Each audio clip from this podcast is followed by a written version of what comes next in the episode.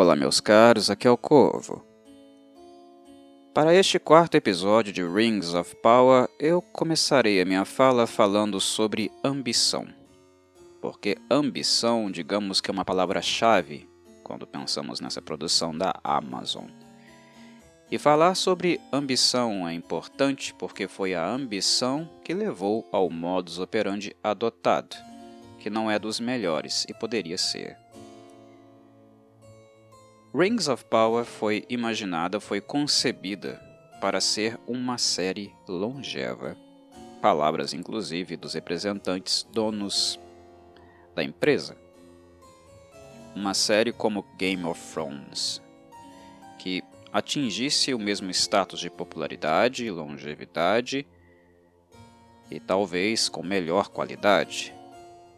E a ambição em fazer isso levou também a inclinação a despejar muito dinheiro na mesma. Uma obra de oito episódios que é bilionária em termos de investimento. A Amazon, portanto, planejou uma série longeva, e isso impacta o desenvolvimento, a narrativa inicial. É uma série de slow burn, o que nós estamos acompanhando na primeira temporada é construção de cenário e construção de personagem. Eles estão sendo introduzidos e construídos lentamente, porque a ambição pressupõe longevidade, mas apenas ambição e dinheiro, investimento, não garante longevidade. E este é o ponto que eu gostaria de fazer aqui. Não basta ser ambicioso ou podre de rico. Para uma série ser longeva, há de se adquirir profissionais competentes para fazê-la relevante por muito tempo, relevante principalmente inicialmente porque a primeira impressão ela deixa uma marca muito forte no público. É fazer algo inicialmente muito relevante e chamativo, mas também profissionais que consigam manter tal relevância, a ponto de não deixar a série ficar cansada, saturar em pouco tempo. Dinheiro compra essas coisas? Profissionais talentosos já reconhecidos no mercado, sim, compra. Mas não necessariamente compra talento. E esse é um ponto importante também. Dinheiro não forja talento. Ele pode comprar talentos prontos, mas forjar talento, não. Não forja. E penso que, do ponto de vista crítico, em termos de crítica negativa, até então, pelo recorte dos quatro episódios, eu acho que a Amazon deu um passo a mais, com muita confiança daquilo que estava, que estava fazendo, em virtude do dinheiro que dispunha. Mas o dinheiro cegou a empresa em relação às capacidades, condições necessárias para criar uma obra que fosse assim tão relevante e marcante para o público em geral. Agora não estou mais falando de, uh, do, do, público que é versado, uh, quase que intolerante em relação aos temas, à obra do Tolkien, não. Aqui eu estou falando agora de público geral. Não se deve subestimar a inteligência da sua plateia, e muito menos a sua capacidade de avaliação, que pode ser sim uh, muito desonesta em alguns momentos sem muita assertividade.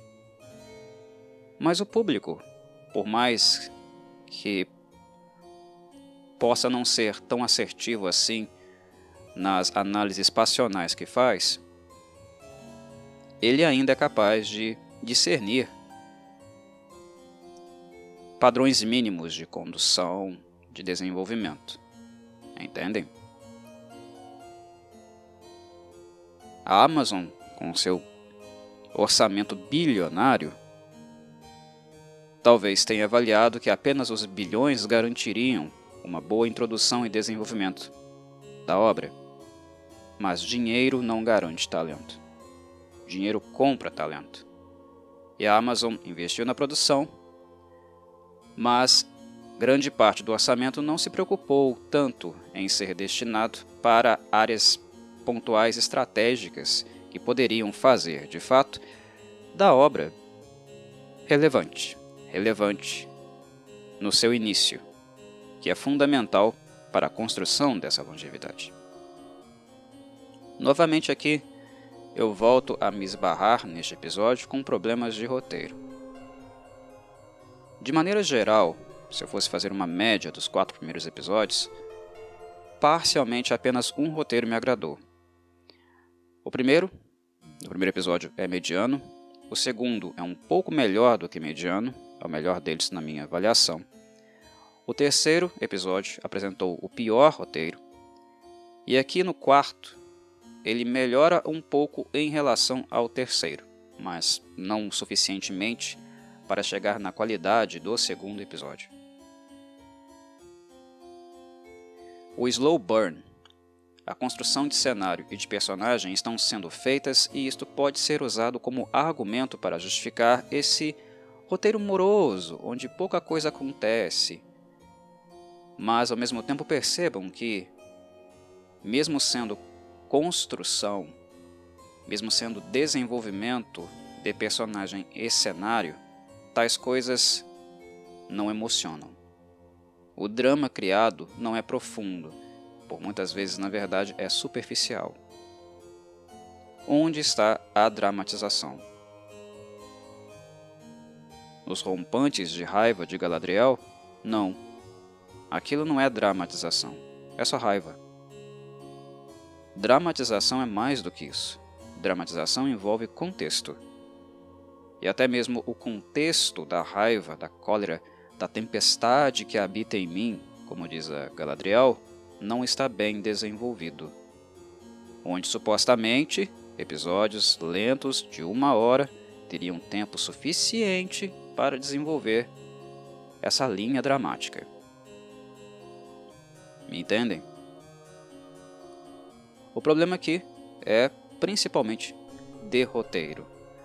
Eu avalio que o elenco tem alguns profissionais aptos a fazer um excelente trabalho, como a Markella Kavanagh, como a própria Morphy Clark, que eu acho que está sendo prejudicada pelo roteiro dela, pelo papel dela, de Galadriel, ou mesmo o Joseph Maul, que apareceu aqui como Adar,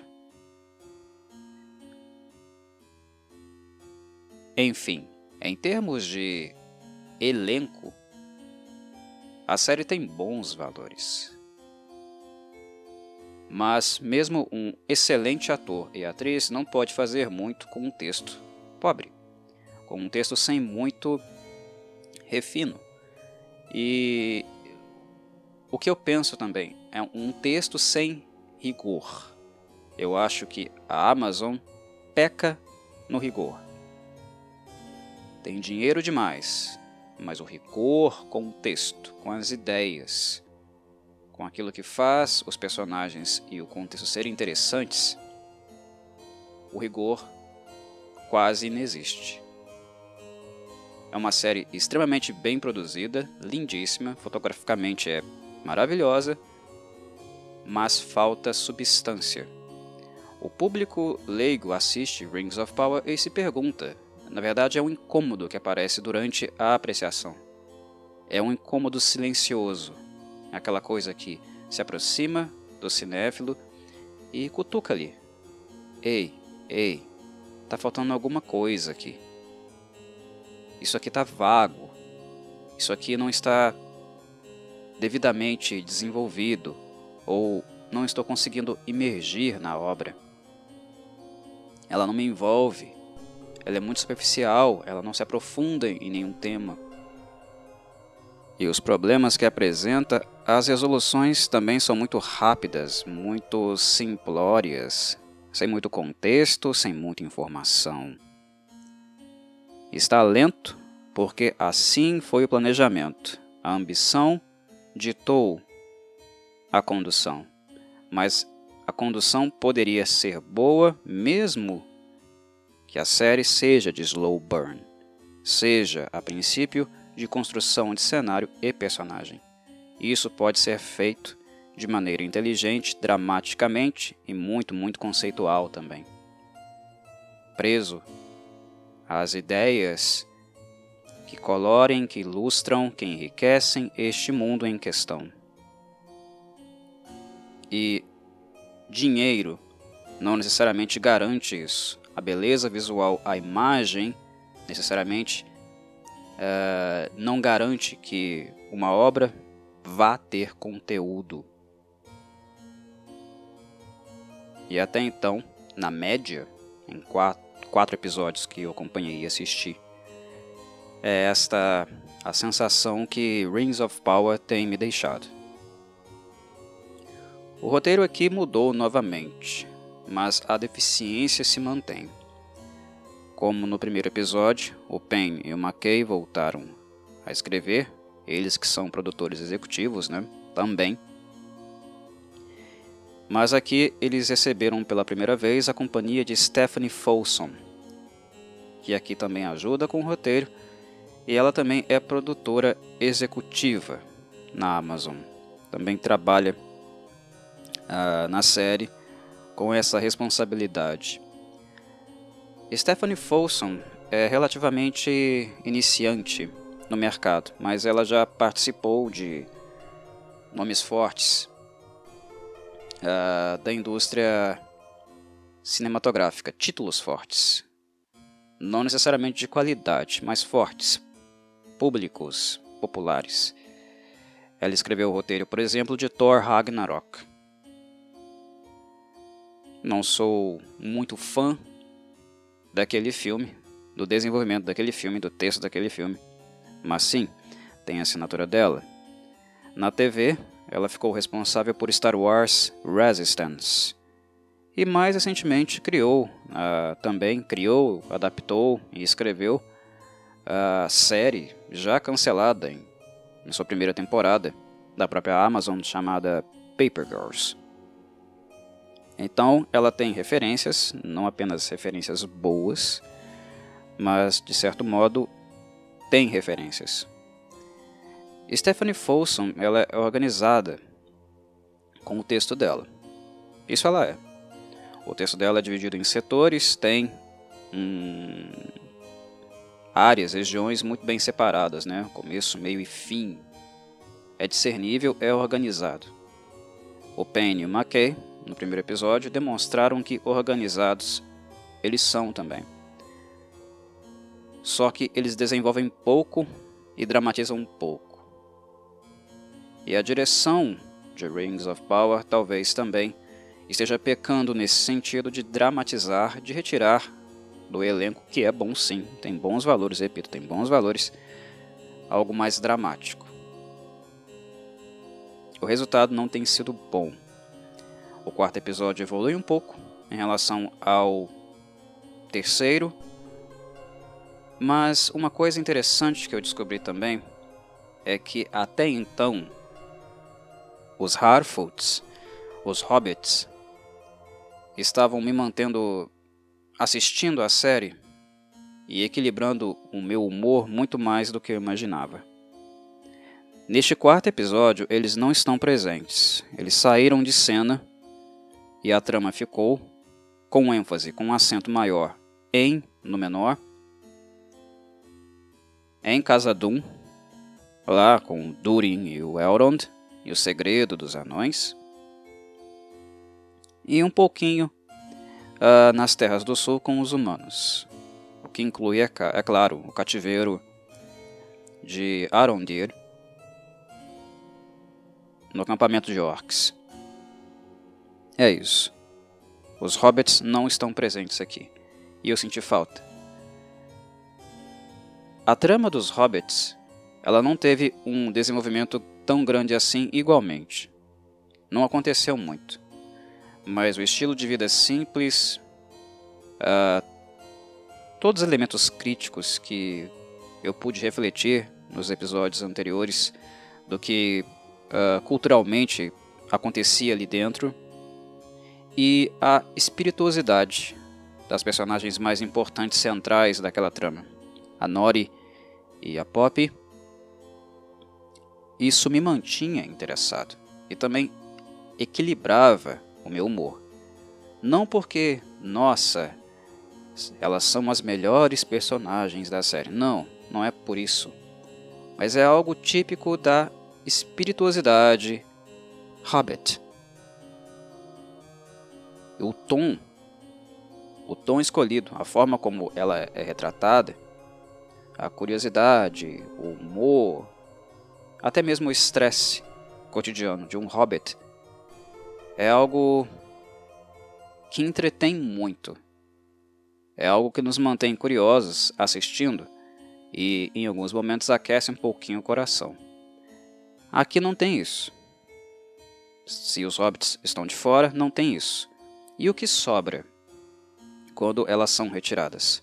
Sobra aquilo que não agradou muito e não foi muito bem desenvolvido no terceiro episódio, que foi a trama em Númenor, mas houve o retorno de Casa Doom, cuja retratação não chega a ser tão interessante, dramática, como do segundo episódio, mas traz elementos interessantes por causa das revelações e apresentação de fato daquilo que a Diza costumava chamar de cantar para as montanhas, e assim elas revelarem seus segredos. Tem elementos aqui interessantes. Casa Doom tem sido interessante. Mas em termos de, em termos de espirituosidade, uh, o episódio ele é bem mais monótono e chato porque o acento dele acaba sendo no menor. O episódio abre com clara indicação que este será seu assento, porque ele abre com uma premonição da queda de Númenor, um tsunami cobrindo completamente a ilha.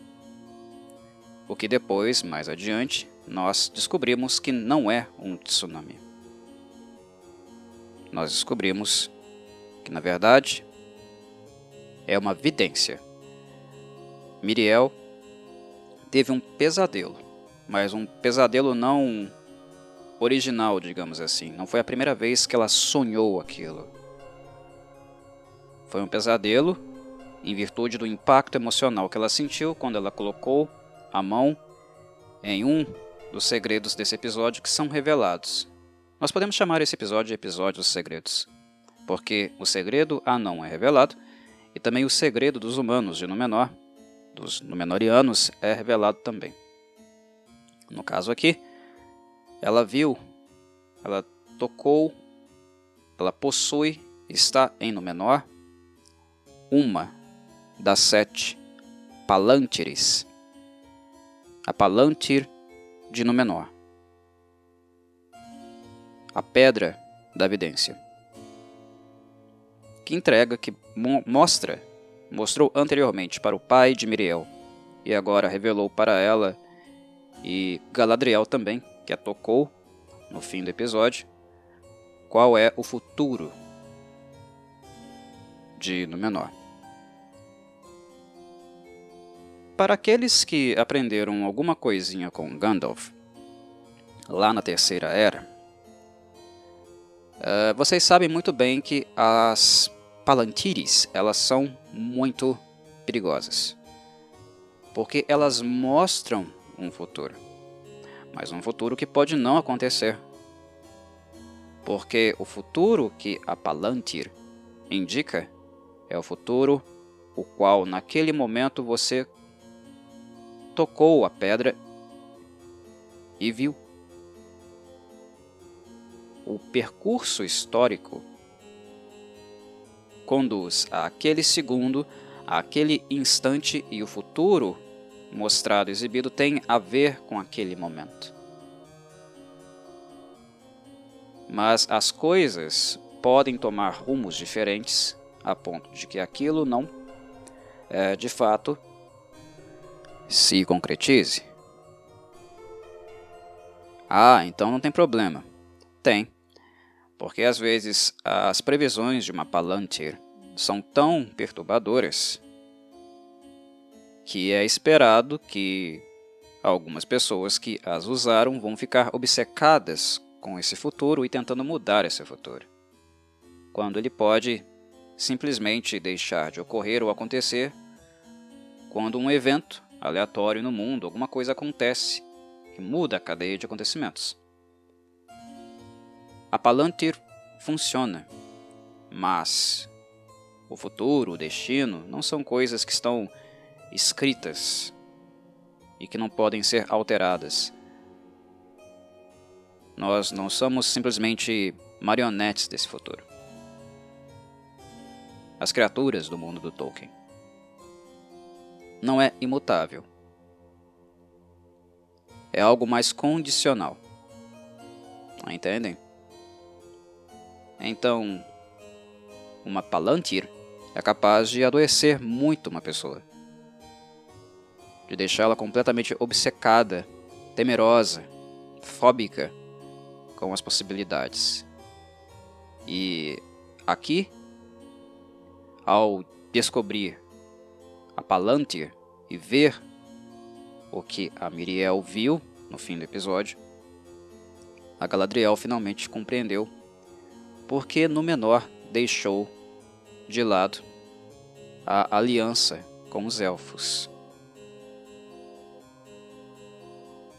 Mas aconteceu muita coisa antes uh, desta revelação, deste segredo ser uh, ter vindo à tona, né?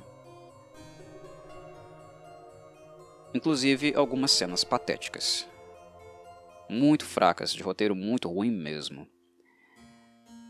Vocês se lembram que o Halbrand deu uma porrada, uma boa coça em alguns membros, né, é, da guilda de Númenor uh, no episódio anterior. E os caras foram cobrar ele com razão, porque ele havia roubado um deles, né? Eles não foram muito uh, polidos, educados com Halbrand, evidentemente, o trataram com muito preconceito, mas depois de tudo, Halbrand acaba roubando um deles durante o episódio. Eles o cercam em um beco, o intimidam, agridem e o Halbrand, que era muito mais do que aparentava ser, dá uma coça nesses caras. Inclusive, ele fratura o braço de um deles, né? Uma cena bem gráfica. Enfim, ele é preso em virtude disso. E esses caras né, que apanharam, levaram uma baita de uma surra, se revelam uns grandes chorões. Eles vão para a praça pública e começam a fomentar revolta. Que o povo questione a rainha Meriel sobre essa presença de elfos e desse humano em Númenor. Aqui nós podemos constatar o elemento xenófobo de novo, né? Uh, mas não se trata disso. Aqui é mais ego ferido que usa da xenofobia como meio de criar tumulto, revolta. É patética a cena, patética a cena. Eles começarem a questionar a monarquia, né, o rei e seu regente, apenas por causa da presença de um elfo. E tudo por vaidade, porque o seu orgulho estava ferido foi necessário o chanceler aparecer uh, para resolver o problema. Digamos, humilhar aqueles que estavam causando tumulto, uh, aflorando os sentimentos mais negativos do povo. Foi necessário o chanceler, o chanceler aparecer, uh, inserir ali um dado de, de realidade, é só uma maldita elfa, nada mais, para que as coisas pudessem se acalmar. Mas teve mais uma coisinha que parece ser recorrente. Né? Foi recorrente no terceiro e agora também no quarto episódio em Númenor. Que aparentemente é só oferecer bebida para esse povo que todo mundo cala a boca, né? Ok, uh, isso é um clichêzão do cinema e TV. oferece uma rodada de bebida e tudo se acalma, né? Uh, é um clichêzão, é um clichêzão forte mesmo, bem recorrente e muito batido também. Aparentemente aqui no menor é só dizer algumas palavras bonitas ou também, né, de bom senso e depois quando se oferece bebida, tudo se resolve. Ninguém mais liga para nada, a raiva passa, não aconteceu, quem disse não estava mais aqui. E isso, honestamente, tem sido um aspecto bem patético também, uh, no que diz respeito a como a série está retratando os Númenóreanos. É muito simplório. Isso poderia fazer sentido se houvesse mais contexto, digamos assim, embora seja um clichêzão. Mas é isso que me incomoda e tem me incomodado bastante em Rings of Power até o momento. As soluções são muito simplórias, são muito mágicas. As coisas acontecem de repente e convenientemente. Se é simplório, se não cabe desenvolvimento, se ideias mais profundas, mais elaboradas não puderam ser uh, concebidas para uh, uma determinada cena, o que, que a gente faz em cinema e TV? O que a gente faz com o roteiro? Corta. Corta. Ah, Corvo, mas assim não vai ter material para oito episódios. Adia. Escreve mais um. Termina os episódios anteriores sem essas barrigas e escreve outro. Escreve outro episódio. Outro para além do planejado, para além daqueles oito. Essas barrigas e cenas simples que não acrescentam muito fazem muito mais uh, mal à produção, né? A obra do que bem. Eu acho que isso é óbvio para todo mundo, né? Quando a gente vê pessoas sendo acalmadas, né, uma rebelião que estava no início, é importante né, demarcar, estava no início de fato, mas quando nós vemos todas as pessoas serem apaziguadas por algumas palavras de bom senso e a oferta de bebida, a pergunta que fica é: nós somos realmente tão patéticos assim? Sim, os seres humanos são patéticos, mas tão, tanto assim, né? Uh, essa, esse questionamento, essa, essa impressão uh, não deixa de vir à mente. De qualquer modo, essa condução e escrita simplória nos leva a ter a sensação de que o roteiro continua batendo cabeça. O povo não estava revoltado? Agora, com a oferta de bebida não está mais, era um simples pretexto para beber? Não. Havia ali vaidades, né, orgulhos feridos e também ressentimento. O rastro existe. Há um histórico que leva as pessoas a terem esse sentimento. E se é um sentimento antigo e enraizado, ele não é facilmente esquecido. Não tão facilmente. Ele pode ser, mas para isso a série precisa trabalhar. A série precisa desenvolver mais o seu roteiro, a sua ambientação, a sua condução, porque no final do episódio, magicamente, essas coisas se resolvem. Com um alvo, um inimigo que nem ainda está à vista. Ninguém viu Sauron. Ninguém viu os orcs em Númenor. Eles estão, perdão pela expressão, na puta que pariu. Eles são uma ilha longe pra caramba da Terra-média. Ninguém viu nada, ninguém foi ameaçado, ninguém está tendo uma vida ruim. O reino está muito equilibrado, ele vai bem, muito obrigado. Ninguém ah, ali passa pelos mesmos percalços que o povo das terras do sul, na Terra-média, estão passando. Eles não viram o horror. Então, um, um desfecho do episódio onde Miriel uh, acaba por se aliar a Galadriel no seu intento, se dirigir ao povo e o povo começar a levantar o braço, começar a aderir, isso é mágico. Mágico no sentido pejorativo, tá? é muito simplório. É algo que acontece rapidamente porque é conveniente. Não houve desenvolvimento. Haveria resistência. Agora sim, haveria resistência. Alguém com um orgulho ferido, falando no meio da praça e atiçando os cães mais raivosos, é algo contornável. Mas convencer um país equilibrado, há muito em, em tempos de paz, a ir para a guerra, não é. Não é fácil esse convencimento. E não basta para um regente, e um regente recente, como a Miriel é, que está, em tese, na mente do povo, substituindo seu pai, que não aparece há anos, convencer o povo não é fácil assim. E não falo não apenas uh, do cidadão comum, das pessoas trabalhadoras comuns uh, de no menor. Eu falo também dos militares, da frota. Não é mágico assim, não é simples assim. E embora seja fantasia, a fantasia de Tolkien não se descola da realidade, muito pelo contrário o autor ele fazia muita alusão né, às suas crenças, visão de mundo. Ele se inspirava na realidade para pensar, imaginar o seu mundo fantástico. Aqui é simplório demais, não há desenvolvimento.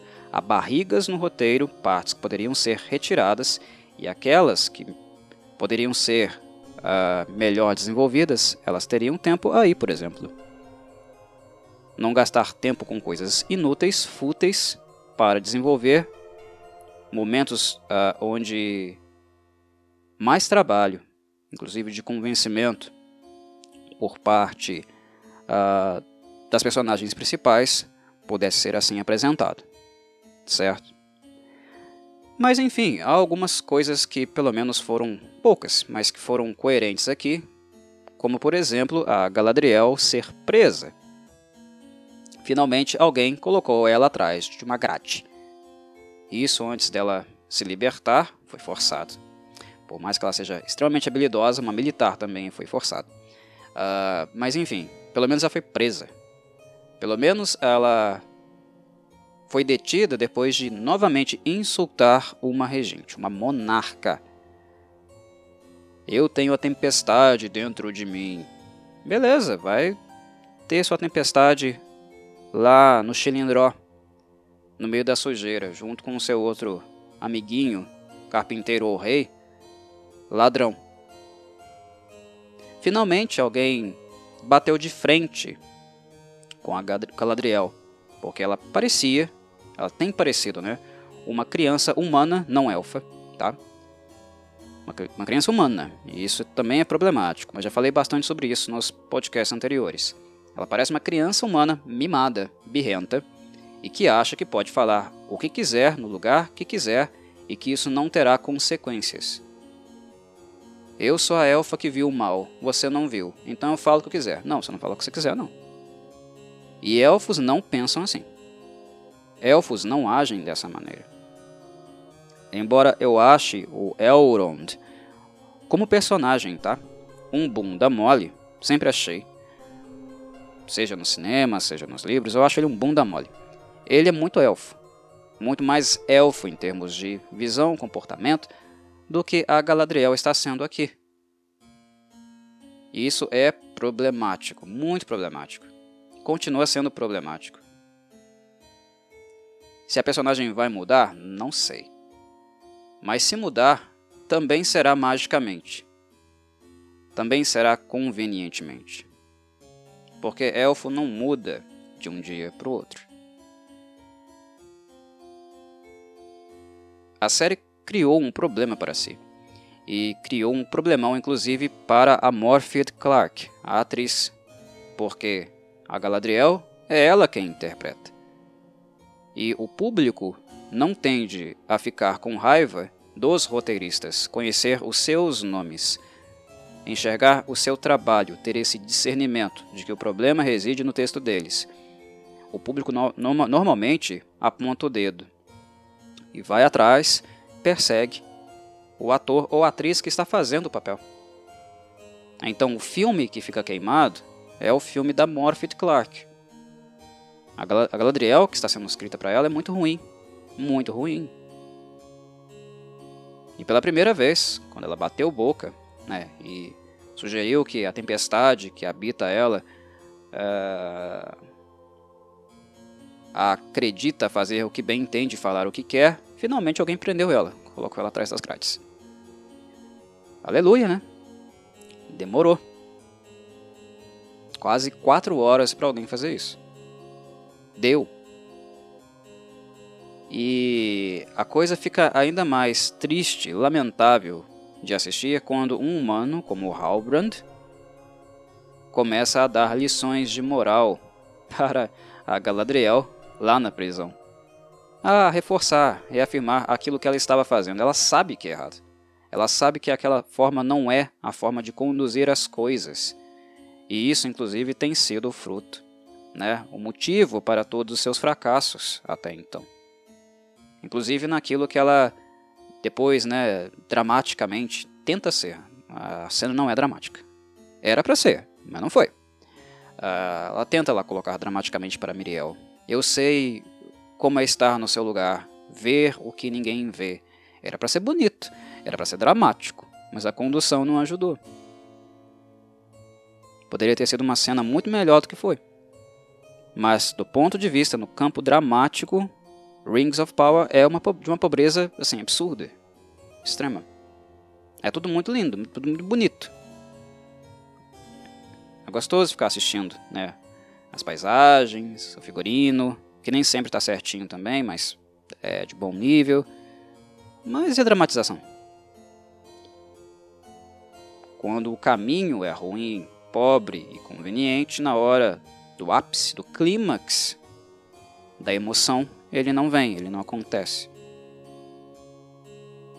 Mas enfim, na prisão, atrás das grades, pateticamente o Halbrand teve que falar para ela: Filha, você pode ser a militar que. Uh, que você é, você pode ter toda a sua reputação, ter, ser mais velha que toda a minha linhagem, não interessa. Mas você é uma bosta de diplomata. Você não sabe ser diplomata. Claro, ele não falou com essas palavras. Ele não disse isso a ela com essas palavras, mas foi o que ele disse. E o mais uh, humilhante ainda é que ele percebeu uma coisa na Miriel que ela, como elfa, não percebeu. E ela deveria ter uh, sacado isso. Que ela distratou a regente das mil e uma maneiras, e claro, a raiva dela não deixou que ela tivesse discernimento, mas bastou solicitar um encontro, uma audiência com o pai dela, que ela foi parar atrás das grades. A maneira como ela foge e vai até o recinto, até a torre, encontrar o pai da Miriel e também a ela que estava lá, é, é patético, é conveniente. Alguém vem abrir a, cela para mandá-la embora no meio da noite. Por que no meio da noite? Porque assim, porque a pressa. E sem armas, enquanto os soldados estavam armados, ela, ela consegue render todos magicamente. Sair da prisão, que assim, a prisão não é lá, né? Ah, na parte superior da, do prédio, elas costumam ser masmorras, subterrâneo. Elas saem na facilidade, né? Ah, nada não. Nenhuma porta trancada, né? Tranquilo. Eu saio pela porta da frente assim, ninguém me conhece aqui mesmo, né? Ninguém tá vigiando. Mas enfim, sai. E. E vai até a torre do imperador. Que por sinal também não deve ser nada guardada, né? Ninguém deve vigiar, ninguém deve ver uma elfa no meio da noite, subindo uma torre, a Torre Real, e entrando no quarto do regente. Ah, muito legal. Muito bem desenvolvido isso aqui. Tá, tá joia. É. Complicado. Complicado. Mas é ali que as, as coisas né, uh, são esclarecidas. Que a Miriel, enfim, Uh, pôde falar um pouco do pai, pôde falar um pouco dos condicionantes que levaram Númenor a se afastar dos elfos, porque ela era a elfa da premonição, né? Ela aparecia na visão da Palantir. Uh, e como todo o ranço foi criado. E claro, né, o, o segredo mais importante, que foi a própria Palantir em si. É o grande ponto do, do episódio. Né? É o que explica, o que encaixa tudo. Encaixa essa bagunça, essas, esse pouco desenvolvimento que tem sido o roteiro de Rings of Power. Sobre Númenor, uh, um ponto adicional que é talvez digno de nota, que foi uh, o que aconteceu com o Isildur, ou melhor, o que ele causou. Né? O Isildur, como bem se sabe, é um personagem que historicamente ficou marcado por não ter destruído o Anel de Poder quando teve a oportunidade. Né? Ou, não, o anel é meu, vou ficar com ele. Né? Isildur! Throw into the fire! Né? Uh, gritava o Elrond lá na, no, no, na trilogia do Anel do, do, do, Jackson, ele no jogo, bem no início. O Isildur, uh, aqui da série, não nega o Isildur do futuro. Velhos hábitos. Entendem? Velhos hábitos.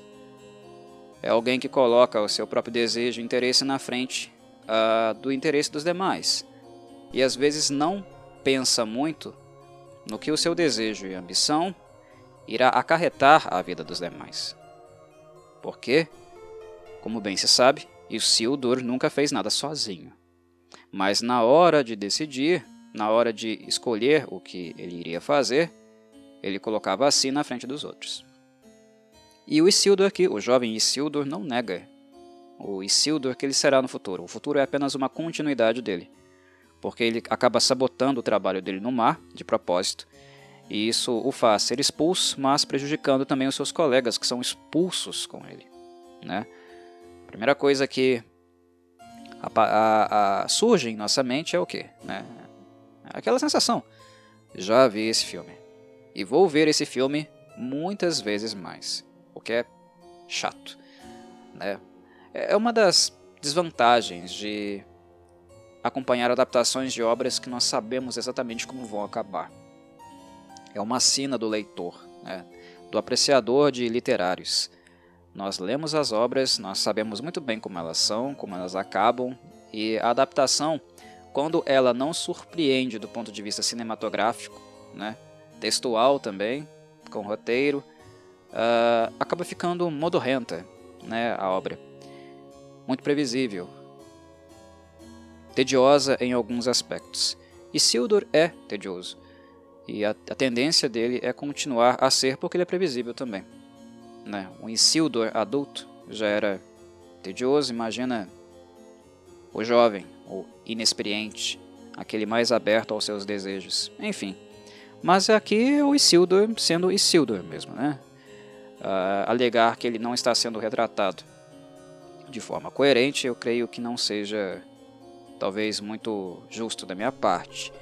E é claro que estar com o anel, né, ter tido a possibilidade de ter o anel nas suas mãos e o poder sobrenatural que ele exerce, claro. Isso é um fator que faz toda a diferença, não pouca diferença, toda a diferença. Não é fácil jogar o anel no fogo, mas o anel trabalha, ele planta suas sementes malignas onde há um campo fértil para plantá-las, né? Sobre Adar, o líder do esquadrão Orc que está aterrorizando as terras do sul. Bem, é sabido que Melkor, depois chamado de Morgoth pelos elfos, uh, foi o pai criador daquilo que conhecemos como orcs. E ele o fez como? Corrompendo humanos e elfos. A origem dos orcs uh, não é, digamos, original. É a consequência de uma corrupção infligida. Né? É uma criatura que tem origem na corrupção de outras espécies anteriormente. É isso que nós vemos uh, na literatura. O Adar é claramente um elfo.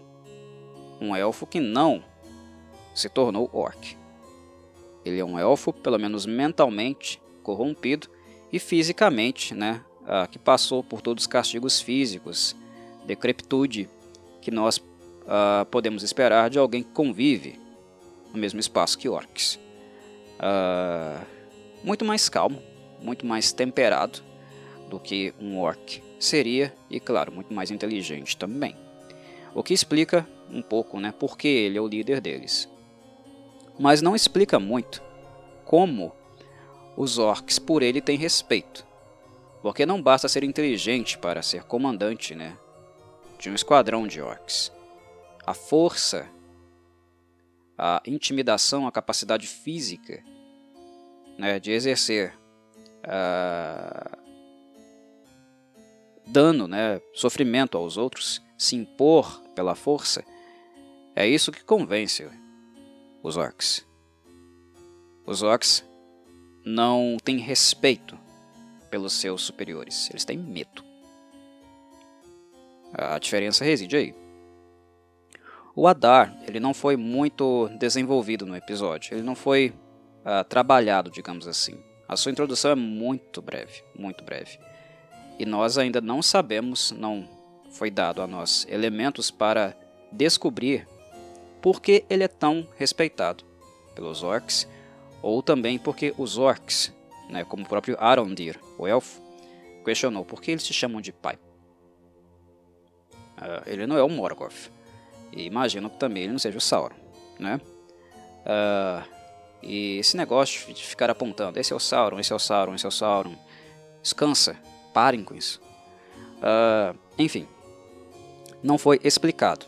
O Arondir questiona, mas o Adar em si não esclarece nada. Ele apenas tem uma tarefa para o Arondir.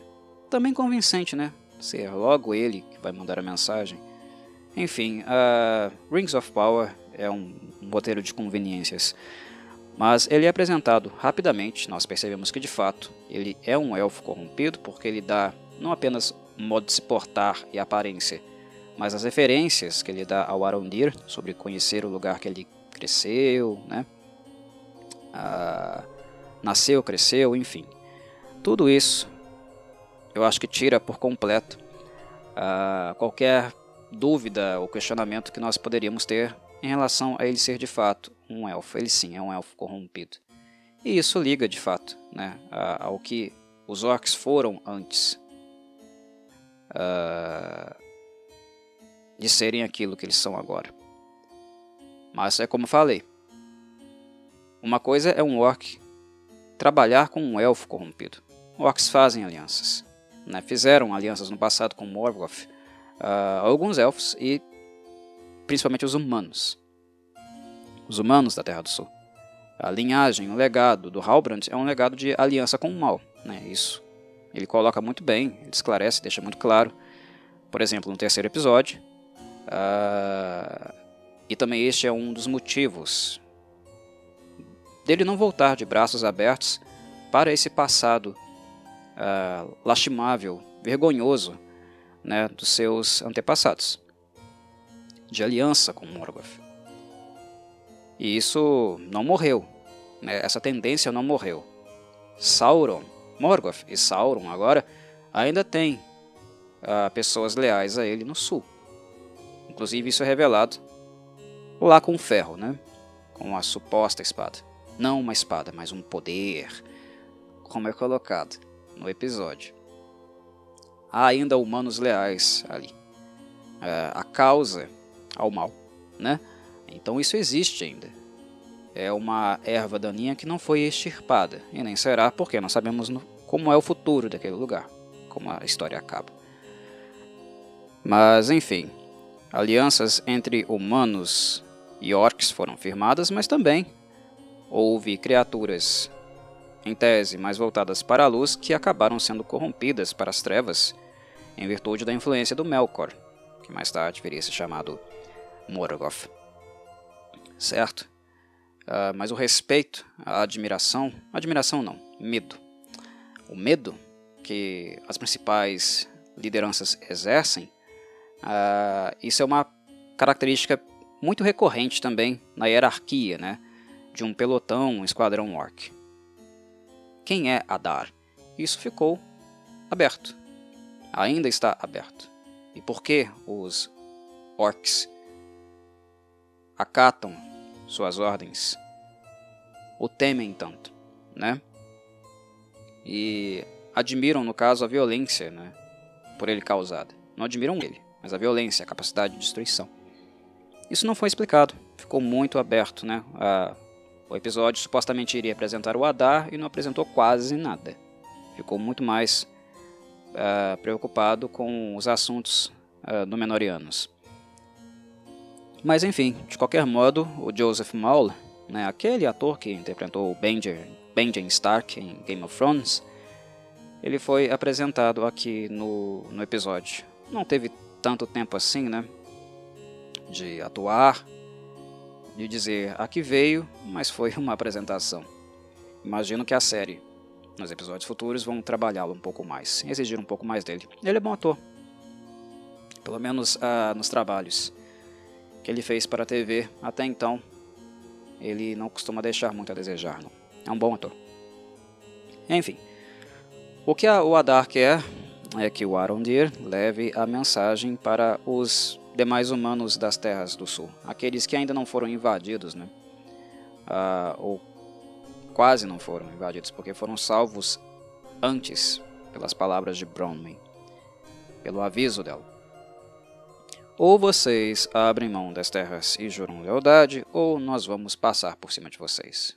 Vamos matá-los, vamos escravizá-los, fazer vocês trabalharem até morrer, e aqueles que sobreviverem depois viram comidinha. É basicamente isso, né? Abram mão das terras, jurem lealdade, como alguns no passado, né? Parte do seu povo, dos seus ancestrais fizeram, ou então vocês vão para a vala. A mensagem é essa. E é isso que ele deseja que o Arondir faça. Leve a mensagem. Vá, passarinho. Voe.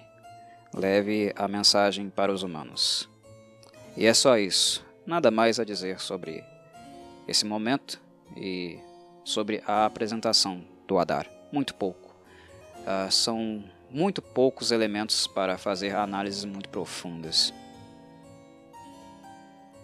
Vamos agora para as Terras do Sul onde o destaque inicial, o holofote fica em Browning, porque ela acabou sendo forçada a provar aos humanos, aos homens do vilarejo, que aquilo que ela falava sobre a ameaça, o fato deles estarem em perigo, era realmente real.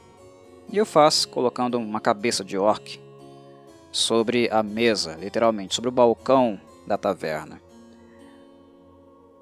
As coisas continuam difíceis para Browning aqui. Os problemas não acabaram, porque, mesmo sendo ela a mulher que no vilarejo fez alguma coisa, ao invés de ficar sentado bebendo e vendo a vida passar lentamente, uh, bem, ela é mulher e ela está em um antro cercada por homens não apenas preguiçosos, mas também misóginos, como também homens, né, se é que nós podemos colocar no plural nesse ponto, eu acho que ainda não. Mas também uh, elementos, digamos, com um histórico de ajudar as forças das trevas, né? de se alinhar com os planos e interesses de Morgoth no passado, e agora com o possível retorno de Sauron, certamente fazer o mesmo. Mas a misoginia é um elemento marcante presente aqui, porque enquanto os homens não fazem nada, é ela quem tem que fazer. Porque se ela não fizer, ela vai morrer e também irá morrer o seu filho, que não é lá um garoto muito brilhante. Não é mesmo? Uh, ah, Para variar, uma mulher tendo que tomar a frente, coordenar as ações que estão sendo feitas, porque homens ficam coçando o saco o dia inteiro, uh, e sendo peitada por isso, né? desafiada por isso, intimidada por isso, recriminada por isso. E nós vemos isso acontecer aqui perfeitamente. Se Bronwyn não estivesse coordenando as ações, a situação dos humanos estaria muito pior. Mas como é ela que faz, a mulher, os homens chechelentos das terras do sul começam também a vê-la como um alvo, uma pessoa uh, desagradável. Agora ela é, né? Quando ela estava lá na sua cabaninha e ajudava todo mundo, né? Com um aspecto curativo, os conhecimentos herborísticos na vila, ela era ótima, tinha seu lugar, era reconhecida, mas a partir do momento que ela decidiu ter liberdade sexual, né, de amar quem ela quiser, independente da etnia, quando ela começou a exercer função de liderança entre eles, aí agora ela não presta mais, agora ela é a bruxa. Uh, bem, uh, a situação não chega a ficar caótica e tão tensa como as minhas palavras de indignação, mas elas tendem a ficar se talvez elas continuarem assim, né? Até porque notamos que os representantes masculinos da vila, inclusive o traidor da causa humana, né, no passado, no presente, pelo menos um, talvez um descendente dos traidores originais, uh, está ali presente. Ele sabe muito mais do que os outros, sabe muito mais do que a própria Bronwyn, Arondir ou o próprio Fio, mas está ali infiltrado. E tem muitos sujeitos que, claro, reconhecem nele uma figura de liderança. Quando a voz de uma mulher começa a ficar mais alta, porque no passado ela ocupava essa uh, esse lugar né, de ser quem cuidava. O lugar de Browning no passado era esse. Era ela quem cuidava das enfermidades da vila. Era ela quem tinha o conhecimento. Então, de certo modo, ela é a, a cuidadora há muito, muito tempo. Ela só não tinha, é, é, não podia, não precisava ter uma voz em um tom maior no passado, como está precisando ter agora. Né? Foi isso que mudou. Mas enfim, quando ela começa a ter destaque, possíveis rivalidades vão começar a surgir. E ela tem muito mais problemas para se preocupar do que os já eminentes, né? No caso, relativos à invasão dos orcs. Porque o filho dela, o tio, é muito birrento. Ele é extremamente indisciplinado, imaturo e, e digamos inconsequente também, porque ele tem uma necessidade inerente de desafiar a mãe a todo instante. Talvez aí marcas, né, resquícios uh, de ressentimento, tensão, conflito que ficou em relação a, a, relação com o pai dele, né, a dissolução do núcleo familiar, enfim, uh, os elementos que ficaram na mente de Fio uh, em relação ao contexto familiar, a dissolução desse contexto, desse núcleo duro, né? Papai, mamãe, filhinho. Uma coisa que, inclusive, no episódio anterior, quando ele encontra o ferro, o poder, lá naquele celeiro, aquele garoto, outro garoto, né? Acaba fazendo uma provocação a ele. Sobre a mãe dele estar com um elfo, uh, sobre o fato do pai dele ter ido embora, coisas assim. Uh, enfim, é, um, é, uma questão tensa para Browning também. Uh, a personalidade, né, o comportamento sempre desafiador do filho. Ele não está em momento algum conectado com ela, do lado dela, né, falando a mesma língua, agindo do mesmo modo. Na verdade, o Fio precisa desse papel de ser aquele que desafia. Desafia a mãe, a, mãe, a norma, a direção que a mãe está. Que é uma coisa bem recorrente também, né, nas mais variadas famílias, né, fruto, do, fruto também do, do temperamento, da, da personalidade tempestiva que normalmente os adolescentes possuem. E Fio é isso, é um adolescente bem disciplinado, bem consequente, do jeitinho que a gente espera que realmente um adolescente seja.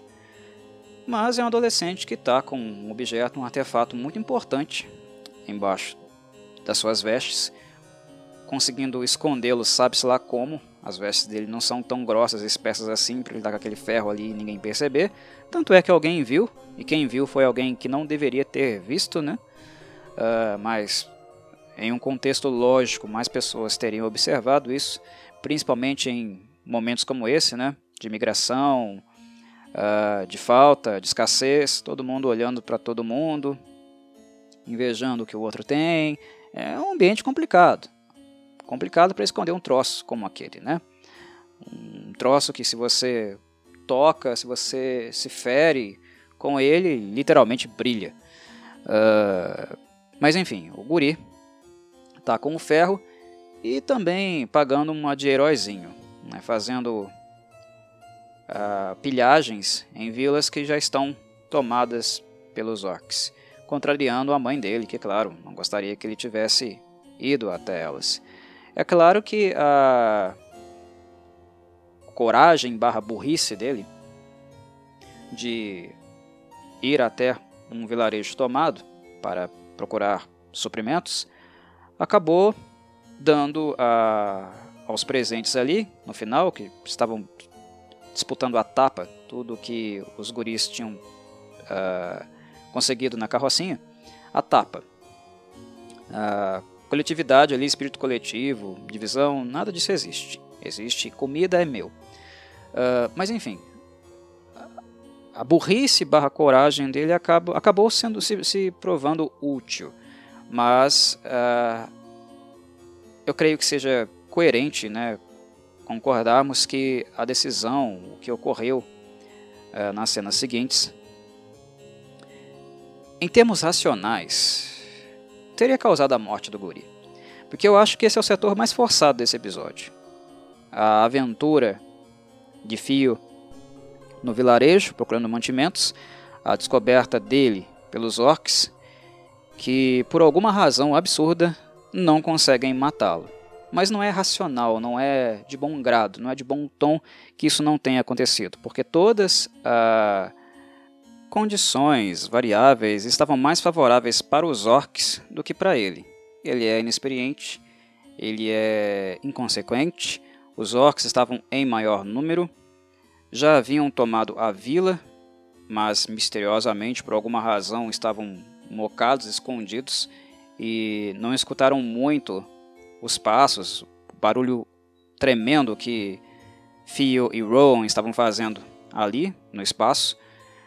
Uma coisa é importante esclarecer, meus caros. Os orcs eles não são surdos, tá? Tem alguns problemas aqui. Primeiro, orcs não são surdos, eles escutam muito bem. Uh, segundo, a visão deles no escuro é muito melhor do que de um humano no escuro. Eles estão acostumados com a escuridão. O fio uh, tentando se esconder, despistá-los, e, e, fazendo da maneira como ele faz em alguns momentos ah, no episódio, é chega a ser tosco. Eles escutam e eles enxergam bem, eles não são tolos, a ponto de não ter essa mínima percepção do que está acontecendo aos arredores deles. Orcs, eles vivem em condições muito extremas e eles mal podem dormir porque isso pode significar a morte deles. Um deles dormir e chegar o outro e passar a faca. Uh, eles são muito atentos aos seus arredores. Eles não são cognitivamente muito inteligentes, eruditos. Isso é óbvio. Eles são burros. Mas não ser inteligente não significa que eles não sejam sábios do ponto de vista da leitura ambiental que eles fazem. Eles, eles escutam, tá? E os olhos deles estão acostumados à escuridão. Esse aspecto faltou aqui, porque a série está sendo extremamente exigente, né, com o fato deles não poderem ter contato com a luz, com a luz forte, até acima do tom. Não é como se os orcs também fossem desintegrar, meus caros, porque eles tomam alguns raios de sol. Não é assim. Nesse aspecto, a série está exagerando. A luz extrema incomoda os orcs, porque eles são muito sensíveis à luz. Então, feixes de, de luz muito intensos, raio de sol, ok, incomoda, mas isso é sensibilidade.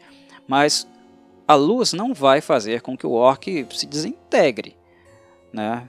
Ele não vai começar a assar, pegar fogo assim do nada, entrar em combustão espontânea. Não é assim que as coisas acontecem. Há um exagero aí. E do mesmo modo, há uma falta de rigor onde poderia ter esse rigor para que os orcs fossem melhor adaptados, melhor representados, como por exemplo a visão no escuro. Eles enxergam muito bem no escuro. O Fio estava morto.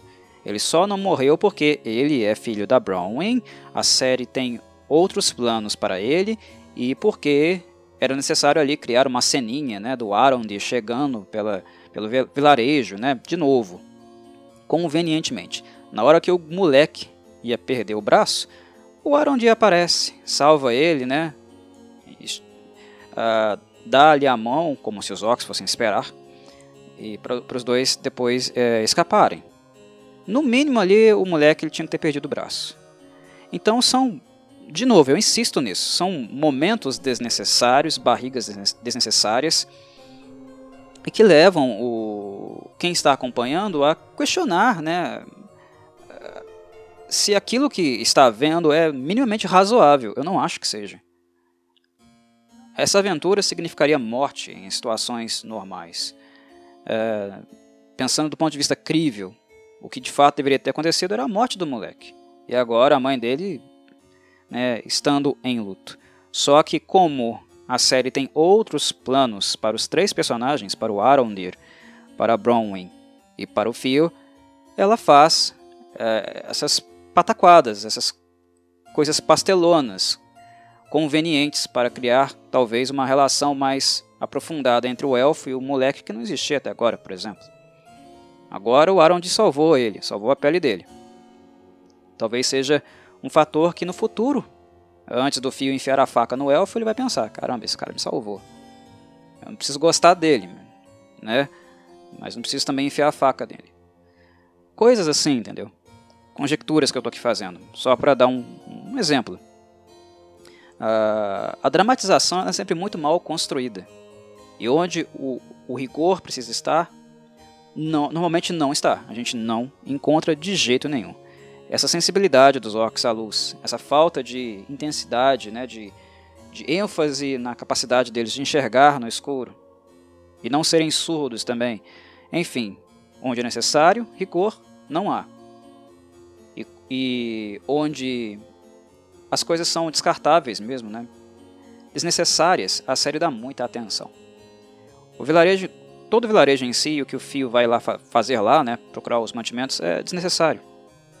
É algo que eu também, né, se eu estivesse escrevendo ou é, transmitindo alguma opinião, avaliação sobre o texto em si, eu cortaria fácil. Porque não é crível. Isso tira o crédito né, uh, da, da obra, da série, diante da avaliação do, dos telespectadores. Tira muito crédito. Enfim, eu não gostei. Por fim, tem o ferro, né? Uh, que não é espada, é poder.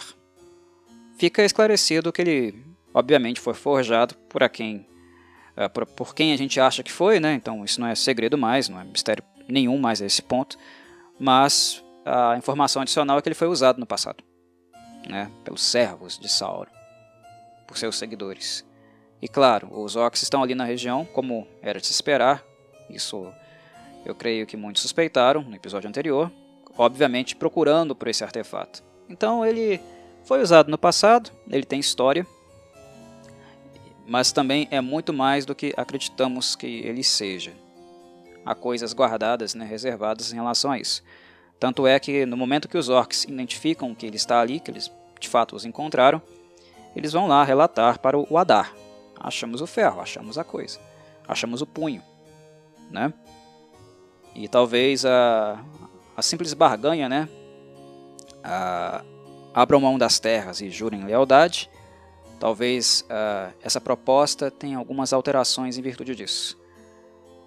Enfim, é bem provável que pessoas vão pagar com a vida essa, devido a essa né, aventurazinha aí do, do fio, que simplesmente pegou o ferro para ele. Uh, enfim, vamos para a parte final os trechos finais relativos ao episódio uh, naquilo que compete a Elrond e Durin, que também são momentos bem interessantes.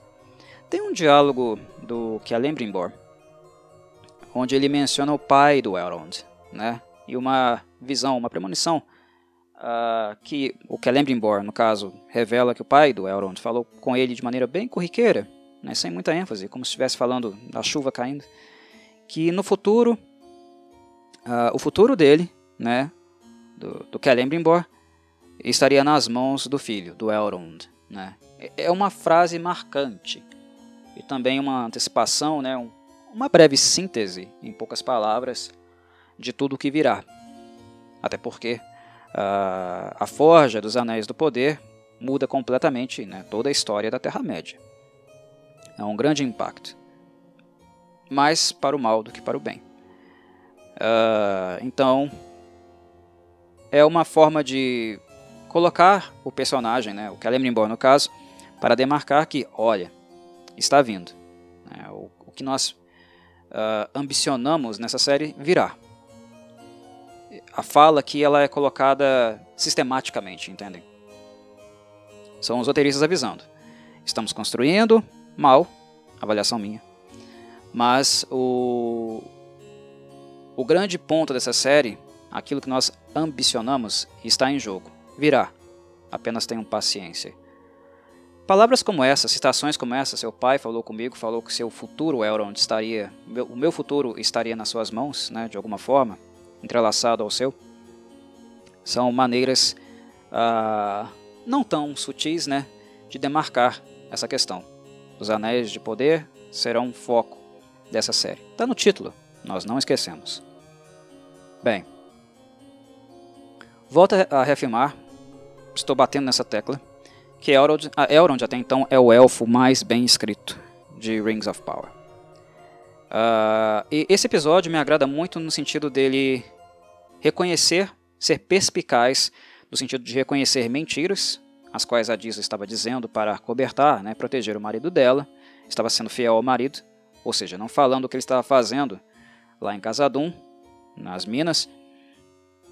E há um elemento também interessante, que foi aquele onde o Elrond procura uma ponte, né, uma elevação dentro de Casadum e começa a observar o Durin e a diz a distância e a ouvir daquela distância o que os dois uh, estavam conversando. É claro que ele não caiu na mentira. A Disa ela é muito hábil né, para enrolar, né, ela dá uma enrolada bem mestra mas o cara é elfo, ele age como elfo. Né? Ele raciocina como elfo. O intelecto dele é muito, muito uh, rebuscado. O Elrond está sendo elfo. Por que não um pouco de Elrond para Galadriel? Sabe, não arranca o braço não, tá? Dá um pouquinho, sabe, das principais características élficas, daquilo que os faz únicos, um pouquinho para Galadriel também, não vai matar ninguém não. Tá humana demais, pelo amor de Deus. Mas enfim, Lá, na ponte suspensa, ele faz leitura labial, com seus olhos fantásticos, né, a visão aguçada que os elfos têm, e também a, com a audição. E aí ele descobre o grande segredo né, do, do Durin, depois que ele vai checar, claro, uh, o paradeiro do seu amigo anão. Eles chegam até uma mina, onde o Durin revela para ele a seguir que eles descobriram o Mithril. Então é aqui, nesse momento, na Segunda Era, que esse metal tão resistente e leve, né, uh, mais importante, como o próprio Durin coloca, né, mais importante relevante, teria um valor muito mais alto do que o ouro, uh, é descoberto, é revelado. O que é interessante é como eles entrelaçam isso com a prática, né, com a profissão da Disa. Porque um dos pontos muito marcantes do episódio também é o momento justamente onde ela canta. É uma cena muito bonita, é muito curta. Ela começa no final da cena, onde uh, o Arondir e o Tio estão fugindo dos orcs, que logicamente deveriam ter cravado algumas flechas nas costas deles, né? O fato de não poder ter contato com a luz não quer dizer que os elfos, os, perdão, os orcs não possam atirar de longe. E eram muitos orcs. Em tese eles deveriam estar mortos. É, mas enfim, começa, a, a, o canto dela começa na cena anterior de, de desfecho da fuga do Arondir com o tio e da continuidade no próprio ambiente dos anões, lá em Casadum, com ela cantando, né? E a gente percebe a atriz fazendo o movimento do vibrato. Uma voz assim, alta, uh, impressionante mesmo. Eu não sei se a atriz de fato está cantando, mas quem o fez, caramba, que voz. Voz maravilhosa. E a cena é muito bonita porque ela explora, ela ilustra os elementos conceituais que já haviam sido apresentados antes, né? da profissão dela de cantora ser uma profissão de contato, né? de prece, uh, de contato sensível mesmo com a montanha, e a montanha de alguma forma responder a isso. Ali a intervenção dela foi necessária porque a mina desabou e alguns anões ficaram presos, né, soterrados em, em má situação. E aí os trabalhos dela, o serviço dela foi, de certa forma, uh, necessário para fazer um canto onde as montanhas pudessem, de alguma forma, ser um pouco piedosas com essas pobres almas. Enfim, todos os anões sobreviveram. O Mithril foi revelado, o segundo grande segredo do episódio, né, o episódio dos segredos. Uh, Palantir, Mithril. Elementos uh, importantes, valorosos né, e bem queridos pelos fãs uh, do mundo de Tolkien. E a parte dos anões começa desse modo e termina explorando um pouco as relações fraternais, com foco no Durin, né, acento no Durin, que chama o pai dele de bode velho, porque devido ao acidente o pai dele optou por fechar a mina, né, não explorar mais, fechar todo o setor. Uh, o Durin está possesso, porque a relação entre pai e filho é sempre conflituosa. Os anões são muito passionais, né, muito enérgicos. Eles falam muito mais do que uh, deveriam falar, né? Eles xingam a mais, amam a mais, enfim. Nem sempre é no ponto, nem sempre eles são símbolos de equilíbrio. São muito passionais. Mas isso serve também para o Elrond indicar um pouco do que foi a relação dele com o próprio pai, né? ou melhor, da falta dessa relação. Enquanto o pai do Durin é alguém alcançável, que ele pode simplesmente xingar de bode velho, o Elrond relembra né, que o pai dele, no caso, é inalcançável. E não apenas do ponto de vista físico. O Durin, ele parece ser alguém muito mais temperado, embora passional, mais temperado, mais flexível, mais aberto. E isso a própria relação dele com o Elrond indica, né?